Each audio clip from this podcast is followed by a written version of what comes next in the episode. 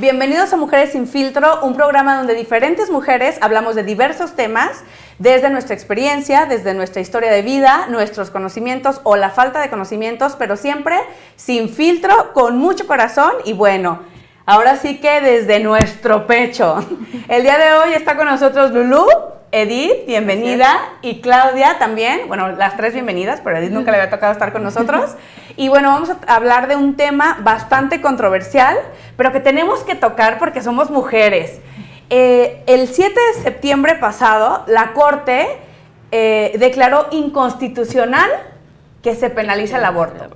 Y entonces se hizo todo un eh, una controversia a nivel nacional, muchísima gente se enojó, otras festejamos. Ah, este, digo, yo siempre he sido de las que está como en contra de que se castigue a una mujer por eso, porque pues hay diversas situaciones que la llevan y muchas de ellas nos hemos enterado que incluso hay mujeres que han terminado en la cárcel sin ni siquiera tener un conocimiento que había un embarazo, ¿no? Entonces yo creo que no se puede castigar a una mujer y bueno, también tengo amigas y he sabido de muchos casos que llegan porque tuvieron alguna algo que les provocó un este, sangrado o una hemorragia y lo que hacen es llegar y lo primero es tratarlas como delincuentes, o sea, como puede ser que hayas este, que lo que lo que tengas sea provocado porque te quisiste provocar un aborto, entonces de entrada a ti te tratamos como delincuente porque es ilegal. Ya después veremos qué es. Ah, el último no fue. Bueno, pues entonces no, ni siquiera discúlpanos. Fue como, ah, bueno, entonces ya te daremos la atención que mereces. Pero bueno, vamos a hablar primero que nada de qué es esto de la despenalización y qué es esto de que la Corte lo declaró inconstitucional. Edith, a ver, tú eres muy buena para estos temas. Bueno, pues eh, la Corte lo dictamina como inconstitucional y aparte que atentaba contra los derechos humanos de las mujeres. Y creo que ese fue el boom que hizo que las mujeres realmente se sintieran liberadas y reconocidas de que penalizarlo y castigarlas era atentar contra los derechos humanos de nosotras. Entonces, falta mucho, falta mucho, falta que en todos los estados se norme y se diga cuáles van a ser los lineamientos para que realmente podamos optar por un derecho a decidir real, genuino, pero por lo menos ya tenemos un gane de que las mujeres no van a ir encarceladas, porque como bien decías, existe este problema de que son señaladas como asesinas en el momento en que se presentan por un sangrado que ni siquiera saben si va a terminar en un aborto. A lo mejor solamente es una señal si fue provocado por un aborto. Porque yo digo, una persona muy cercana a mí, que no voy a decir quién es pues, pero muy cercana a mí, le pasó que ella tenía, había nacido con una deformidad en su matriz y no sabía un día tiene un sagrado, va al hospital y la tratan de asesina. Entonces dice, yo no entendía qué estaba pasando, o sea, yo tuve un sangrado y pues lo que más, lo, lo, más fácil que se me hizo es ir a un hospital por atención médica. Y de entrada, o sea, me trataron súper mal. Ya cuando se dieron cuenta que no, dice, nunca había recibido tanta atención, pero cuando se dieron cuenta que bueno, nunca había recibido tanta, ignorar, o sea, ignorarme tanto. Incluso eh, hay un tema en torno a todo esto que, que, tiene mucho que ver con la salud de la mujer que también tiene que ver con eh, eh, desde el momento en el que empiezas a ser madre, ¿no? O, más bien desde que estás embarazada. ¿Por qué? Porque hay un tema muy, muy complicado que es la negligencia médica más en temas de salud de la mujer. Y lo digo así abiertamente porque es bien complicado realmente el, el, el, nivel de mortandad en las mujeres embarazadas ha aumentado todavía más increíblemente que, cualquier otra enfermedad, incluso diabetes, incluso este, cáncer, ¿no? O sea, realmente la mujer en el momento en el que queda embarazada ya tiene los índices más grandes de poder fallecer en el embarazo, ¿no?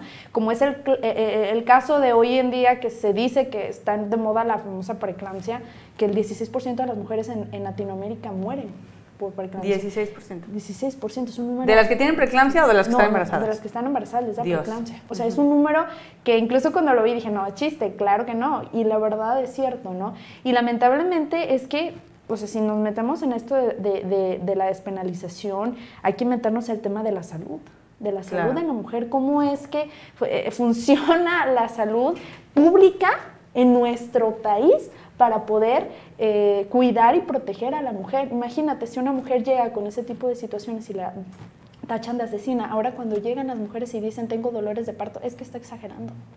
Porque hay O sea, una la violencia obstétrica- Exactamente. fuertísima. Exactamente. Fuertísima. Oye, los comentarios estos de que, pero así hubieras gritado cuando, o sea, ¿sabes? Era como, Sí, como Cállese, ¿cómo le se dice, atreven a cállese. hacer los comentarios? Claro. Claro. Yo creo que justo lo que comentaba Edith, ¿no? O sea, es eh, esta decisión de la Corte que va no solamente a desestigmatizar a las mujeres que deciden por o que están solicitando un aborto seguro, sino esta parte de los derechos humanos. O sea, a ver, es que tengo derecho, sea provocado, sea este No natural o, o- o como se haya dado esta situación por la que estoy atravesando, tengo derecho a una atención digna y sobre todo a un acompañamiento, ¿no? O sea, y creo que eso es lo que, lo que la Corte quiere que, que, pues quede patente, ¿no? Más que una situación de si hay permiso o no hay permiso de hacer algo que se está haciendo, creo que es velar por los derechos de las mujeres, ¿no? De esta decisión de, este, pues, de, de una maternidad libre, de si Deseada. decido o no tenerlo. Y además, digo, el aborto a lo mejor, ah, bueno, todavía más grave es que leí que en, hay países en los que ni siquiera es legal, hay cuatro países en los que ni siquiera es legal, ni siquiera por razones de salud. Así. O a mí, yo ya les he platicado, pues yo tuve un embarazo ectópico y a mí no me preguntaron.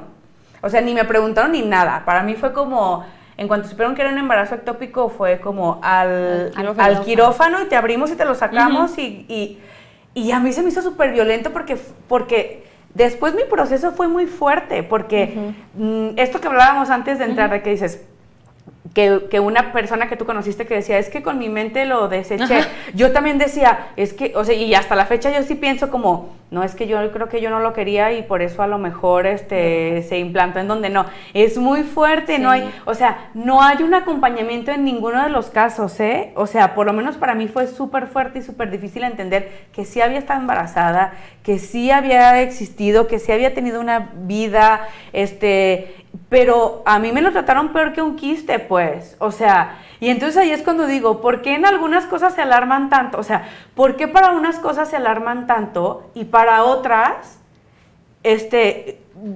tienen qué pasa? cero tacto y porque a mí todavía me dijeron, oye, ¿quieres que, o sea, quieres eh, como recuperar el, como el, el producto o algo? Y yo sí, y cuando llegué, llegué, después me dijeron, ay, no, yo creo que ya lo desecharon.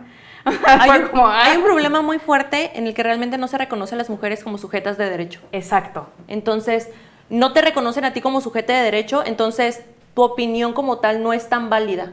Porque buscan, en ese caso, quiero, me imagino, buscaron acercarse con otras personas, hablar de lo que te estaba pasando, pero contigo no. Con Entonces, otros médicos, con otras Ajá, Ajá, o con todo, quien con, claro. ajá, con alguien más, pero contigo no, porque Ajá. no te ven como una sujeta de derecho y con una, como una persona que realmente puede emitir su opinión y lo que realmente quiere y desea. Fíjate que yo les voy a platicar una anécdota que, que yo viví, que, que a mí me tocó. eh, creo que íbamos a entrar en una como disyuntiva, pero eh, muy sano.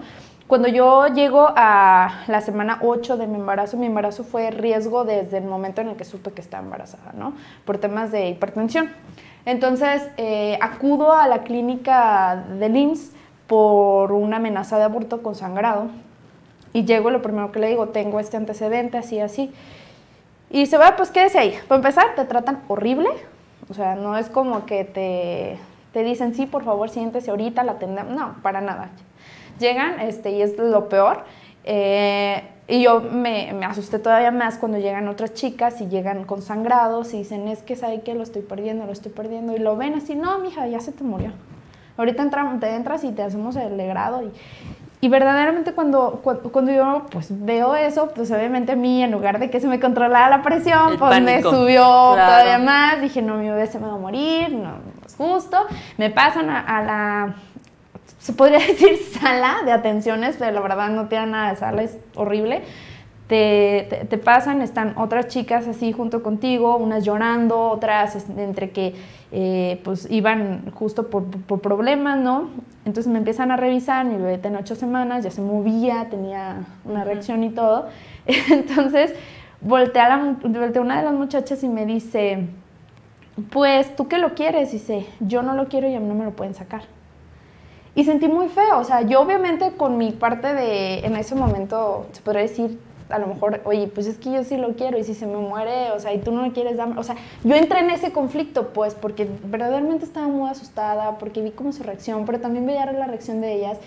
Y yo decía, eh, ¿en qué momento eh, entra la mujer, la decisión de la mujer, la tranquilidad de la mujer de poder realmente sentirse tranquila y no señalada, no nada más en lo legal, sino socialmente?